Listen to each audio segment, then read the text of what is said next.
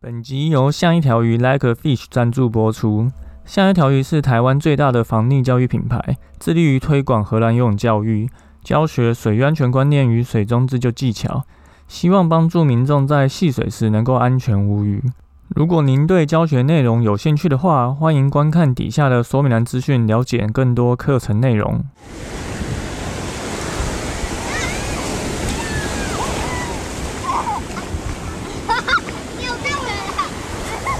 现在时间下午五点钟，海水浴场关闭，请尽速从水里上来，谢谢。看到他就是手会拿着一个类似像风筝的东西，只是它是一个充气式的，然后脚踩着另外一个装置叫做水翼，然后它就可以在水面上滑行，但是你不需要其他的动力，只需要风就可以前进。那水翼它主要就是一个。板子，然后有点像飞机一样，所以它可以在那个水面上滑行。那所以有些人他可能会用手抓的风翼啊，或者是有人会拿桨来划。那这个东西蛮有趣的啊，教哥也一直蛮想要体验看看的，因为之前原本想要去学风筝冲浪，后来遇到一些风筝冲浪的玩家说他们都敢学。水意觉得更有趣，所以如果你是厂商啊业者，如果大家有需要这个体验宣传，需要打广告，欢迎找焦哥哈，焦哥一定会体验完大力分享。好，那我们就来到本周的新闻报报啦。这本周三件事情跟大家说，第一个是在台中潜立方有疑似男子发生溺水，然后管方那边澄清，两是所谓的潜水黑市症，就是 BO 的意思。这个是发生在前几天，在台中潜立方嘛，你只要有玩潜水的人都一定知道这个地点。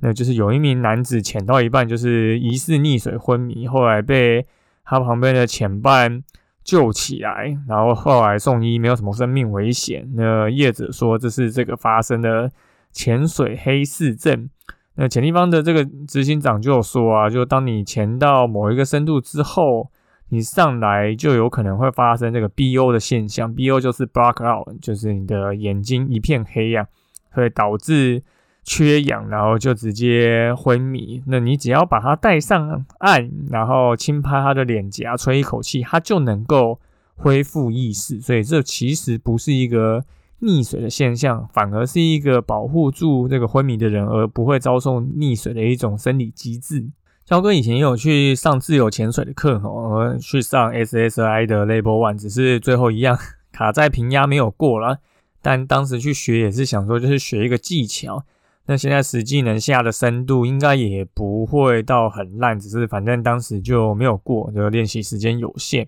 那其实自由潜水课的时候啊，教练其实都会传达一个非常重要的观念，叫做潜伴制度。其实不管是在一般的水上活动，还是自由潜水，前半制度都很重要。它就是指的说，你在潜水的过程中需要有同伴一起同行，这样子。如果发生什么事情的话，你就可以有意外可以支援。所以像这一次的这个事件，就是刚好他们是一起去练习的潜水人士，所以有同伴可以协助支援，即便昏迷，就也不需要那么担心。那这样子其实对照到一般大众戏水，你不管去溪边跟海边，除了学习正确的水域安全观念以外，有同行的同伴其实也是非常重要的一件事情。因为你除了潜水以外，你玩水你会评估自己的能力，然后你带的浮具、防水袋、鱼类浮标，那不会游泳的穿救生衣。除了这些以外，如果有一个同伴在现场的话，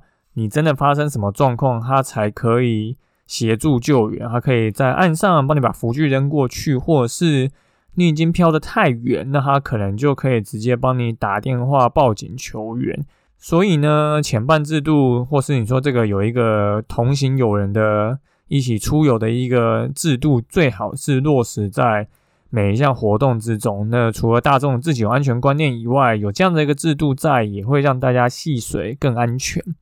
那焦哥以前也有写过一篇文章，叫做《不会游泳的人也能潜水吗？从事水上活动前，你应该要先理解正确的安全观念》的文章。那也会把这篇文章放在底下的说明栏，大家可以再去看一下。好，那第二个新闻是冒着大雨去泡野溪温泉，两女游客受困山区。这是发生在十月十七号的南投奥万大的一个活动哦，就有两名女子前往奥万大的野溪去露营，结果呢，却因为溪水暴涨受困，就打电话报警嘛。那消防上山就是要救，那找到这两个人，可是因为。水太大，他们没有办法过溪去把他们接下岸，所以最后还是出动了空勤直升机协助将人带下岸哦。那新闻其实也有说啦，这个警校也很纳闷，明明上礼拜就一直在下雨啊，然后也有发布大雨特报，但还是要上山露营。人焦哥也是非常好奇啊，怎么会这么没有尝试？上礼拜这一真的是一直在下雨吼，然后你每天还是可以看到。各种野溪温泉的意外，现在才十月底左右而已，这时候就是泡温泉，不会觉得有点早吗？一来吸水量很大，二来温泉也还没出来，那三来又很热，然后那你这样子去泡，到底是有什么意思？何况还是天气不好的时候，每个水上活动其实都有适合的时间点吼，像其实台湾冬天的浪况就比较好，所以很多在冲浪的人其实冬天会去冲浪。那现在东北角可能已经不适合潜水了，也不适合玩 SUP 独木舟，那可能大家就会转移到离岛的西侧，或者是垦丁，呃，到南部可能会比较容易从事这些活动。那野溪温泉是一样嘛？它应该是一个比较冬天时节常去尝试的活动，你现在去就是会可能冒着比较高的风险，所以你在一个对的时间去选择一个比较这个时间去从事的活动。你就比较不会发生意外事故。那如果你不知道要怎么去判断，或者是你到现场你也不好评估你到底能不能够去从事这项活动的话，那交个建议啊，你就去付钱参加人家的商业团。那商业团当然有它的好处啊，除了技术门槛比较低以外，有教练带你，那教练走这个地方，他其实非常熟悉这个环境状况，他也会会可以比较能够。确保大家的安全，而且还有人帮你背装备，然后有人帮你帮拍照，然后还会帮你保险。你一般游客自己去玩水，铁定是不会再自己帮自己额外保险的吼。那如果你有教练团带你熟悉这一条路线，你或许之后再跟朋友去揪玩同一条路线，那也会比较安全一点。可能参加商业团其实并不是什么不好意思的事，焦哥也会去参加商业团的。那如果你的能力不到，又不会学习判断，那真的参加商业团是一个比较好的方式。好，那最后一则资讯是一个好康吼，是有免费的 SUP 体验活动可以让大家参加哦。因为现在已经到秋天了嘛，那东北角其实海边已经比较不能下水。那焦哥上个周末有去参加一个 FB 社团，叫做 SUP 立讲独木舟全台湾开华。的一个社团，他们有办了一个万圣节的交换礼物趴哈，那主办单位也很认真，呃，买了焦哥的书去现场做赞助，非常开心哈。那现场也非常多的玩家，大家在那边交流板子怎么使用啊，然后技巧啊，然后哪些装备比较好，然后可以怎么去调整。其实台湾有这样的一个社群去这样热烈的做交流，也能够。帮助台湾这些玩水的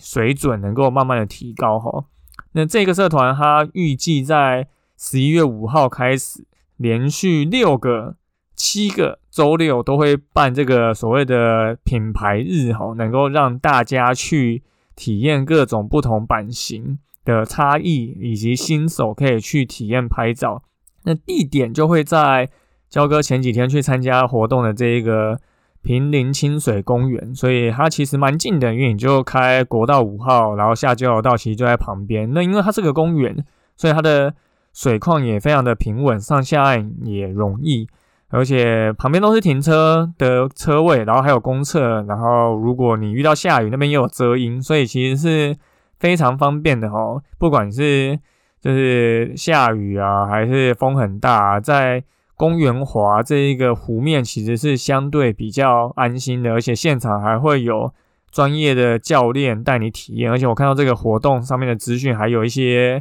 小礼物会提供给大家。所以如果你是一个玩水的新手，然后你也没有接触过这些资讯，然后想要去体验的话，那非常欢迎大家去尝试这一个体验吼，连续七个周六都有，那每一周的周六是不同的品牌去做宣传，所以你每个品牌你可能都可以去试试看，那是一个非常好的活动，而且不用钱，对，非常推荐大家去参加。那焦哥会再把这个报名的。连接放在底下的说明栏，大家就可以挑自己有空的时间，然后带人、家人、朋友一起去玩。好，那这周的新闻报报就到这边，主要三件事情跟大家说。第一个就是潜水可能会遇到所谓的 BO 啦，就是黑市，那它其实并不是一种溺水哦。这一个相关知识，就大家可以再上网去多查查研究一下。再就是野溪温泉，现在去我觉得有点太早啦，你可能再等久一点的时间去，你有一个好的温泉泡。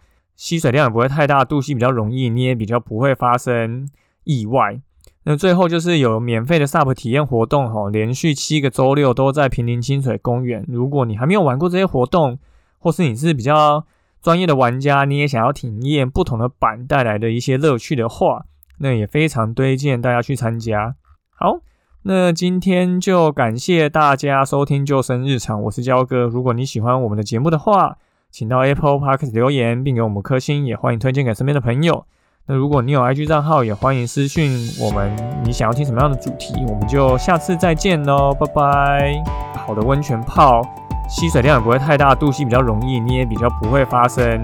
意外。那最后就是有免费的 SUP 体验活动哈，连续七个周六都在平林清水公园。如果你还没有玩过这些活动，或是你是比较专业的玩家，你也想要体验不同的板带来的一些乐趣的话，那也非常推荐大家去参加。好，那今天就感谢大家收听救生日常，我是焦哥。如果你喜欢我们的节目的话，请到 Apple Park 留言并给我们颗星，也欢迎推荐给身边的朋友。那如果你有 IG 账号，也欢迎私讯我们，你想要听什么样的主题，我们就下次再见喽，拜拜。